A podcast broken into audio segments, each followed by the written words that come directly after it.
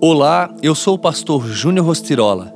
Vamos juntos ao Café com Deus Pai de hoje? Vá até Jesus. Senhor, disse Pedro, se és tu, manda-me ir ao teu encontro por sobre as águas. Venha, respondeu ele. Então Pedro saiu do barco, andou sobre as águas e foi na direção de Jesus. Mateus 14, 28 e 29. Quando Pedro viu Jesus andando sobre as águas, mais do que fé, ele demonstrou prontidão e tomou posse da palavra proferida por Jesus: Venha! E andou sobre as águas. Às vezes, as coisas mais profundas que Deus nos fala são as mais simples, tão simples quanto a palavra venha. E simples palavras e expressões de ânimo como continue, seja grato, obedeça, perdoe, o Senhor só lhe pede que confie. Os tempos de crise são tempos de aceleração.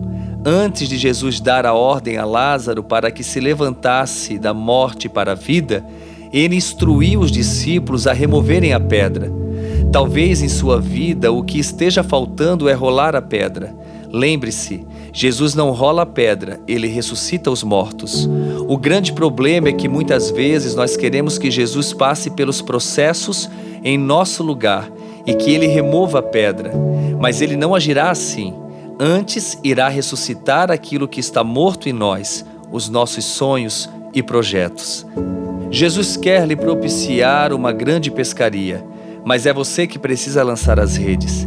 Ele quer livrá-lo da fornalha ardente, mas não vai impedi-lo de entrar. A tempestade nos ensina a continuar e não desistir.